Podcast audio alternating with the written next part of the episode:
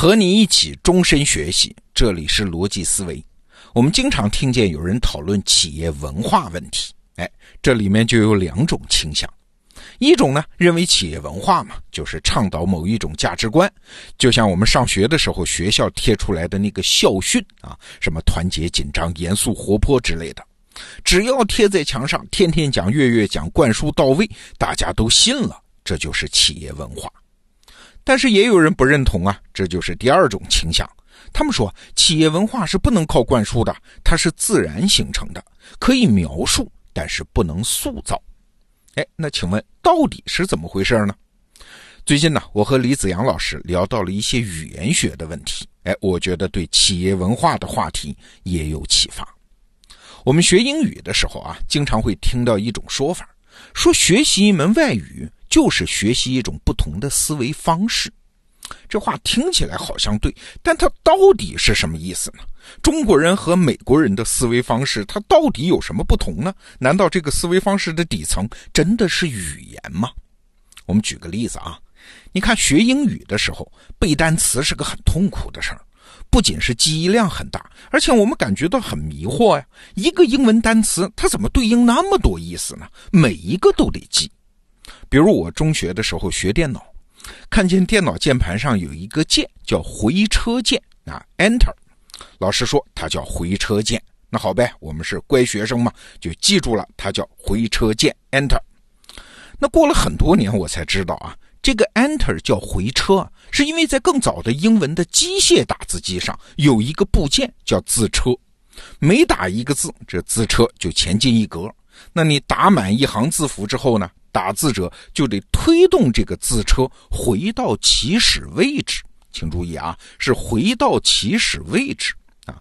这个时候打字机会有两个动作来响应了，一个是字车被归位，第二个呢是那个滚筒上卷一行啊，这就可以输入下一行啊。这个推动字车的动作叫回车，英文叫 enter。所以你看，enter 的原本意思是啥？是归位的意思。啊，大概的意思我们描述一下啊，就这儿有一个空档，从整个的态势来看呢，你应该把什么东西填进去，把这个位置填满，然后这个状态就回归正常了，这就是归位嘛，这就是 enter。那你明白了这个原初的意思，那从这个意思开始就衍生出去了很多新的 enter 的字义，什么进去呀，还有参加呀、报名啊、填写啊。这都是英文的 enter，你看看它的底层是不是都是归位的意思啊？哎，那如果你只像我上中学的时候那样，只记住一个回车，再记住一个进入，背这个单词，那当然就很困难。其实啊，无论是英文还是中文，一词多义，这都是广泛存在的现象啊。比如说我们中文的一个打字，有多少种用法呀？打人、打电话、打球、打扑克、打饭。哎，你以为外国人学中文他就不困惑吗？哎，其实啊，所谓思维方式的不同，重要的一个表现就是一词多义的多义组成方式不同。其实回到语言发展的源头，这个现象很好理解。你想，人的认知资源是很宝贵的，要尽量省着使。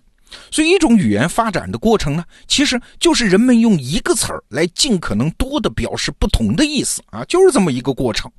那就在不同的事物和概念之间找到了一些内在的联系。那客观上什么结果呢？就是以语词为线索为绳索，就串起了整个世界，找到了这个文化里的人对世界独特的理解方式。我们来举个例子啊。比如说，英语中“飞机”那个词儿叫 plane 啊，但是你会奇怪的发现，法国梧桐这是一种树啊，它的英文名字叫 plane tree。那难道法国梧桐是飞机树吗？哎，肯定不是。另外呢，在 plane 这个词当中，它既没有“飞”这个意思的词根，也没有“机器”这个意思的词根。那这个词儿是怎么来的呢？原来啊，plane 的本意是平坦宽大的一个面。那就是一个板子，也就是说，英国人的思维方式中，飞机的核心特征既不是飞，也不是机器，而是作为翅膀的那个大平板。为啥呢？因为英国人在发明这个词儿的时候，是把它归类到交通工具的呀。陆地上的车、海洋里的船，这些传统的交通工具，英国人发现都不像飞机有两个大翅膀，所以啊，就用这个新交通工具最显著的特征来给它命名。哎，所以你看，飞机这个新东西是通过交通工具这根线索被链接进了英语文化。但是咱们中国人为什么管它叫飞机呢？那个时候国门初开嘛，看到西洋传过来的各种新鲜东西，共同的特征都是机器啊，所以能飞的机器就叫飞机。你看，飞机在中文中是通过机器这个途径、这根线索进入中国语言的。你可能会说，这不就是命名吗？这怎么会影响我们的思维方式呢？对，器物起名字无所谓，飞机管它叫什么呢？但是我们经常用的概念。就不一样了啊！一个概念在语言上的来历，会严重影响人对它的内涵的理解。我们再举个例子啊，比如说中文中“管道”和“管理”，哎，你看这里面都有一个“管”字。那这个“管”到底是什么意思呢？哎，它的直观印象就是个圆筒嘛，液体或者是气体通过圆筒去输送。那为什么管理也要用这个词呢？哎，你想想就明白了。管啊，其实就是一种束缚，一种约束，是为了达到特定目的的一种约束。那没有管道，液体、气体就会到处乱流，无法按照人们需要到达特定位置啊。那同样，管理也是通过一系列的规则、制度来约束人，让团队达到特定目的，完成特定任务。这两个概念之间，它的内在的共同点和联系是啥？就是管束、约束。啊，所以都用这个“管”字，这是中国人的认识方式啊，它不是英国人的。所以啊，英语中的管道 （pipeline） 和管理 （manage） 它是没有共同词根的，所以这两个概念之间就没有联想关系。那英语中的管理 （manage） 的词根是啥呢？是拉丁词叫 manu，那就是手的意思。那你就明白了，中国人理解管理更强调对人的约束和纪律性，而英国人理解的 manage 呢，它更强调有人在动手做这件事儿，是一种需要主动行动才能实施的行为，而不是自动就可以达到目的。哎，说到这儿你就明白了，中西两种管理风格，其实在很大程度上是被语言暗示出来的结果。那如果你要深入理解这个原理啊，你可以去搜语言学上的一个概念，叫萨皮尔沃尔夫假设。这是两个美国语言学家提出来的理论啊。简单说就是这么个意思：语言结构决定了某个文化群体成员的行为和思维习惯。所以啊，语言是啥？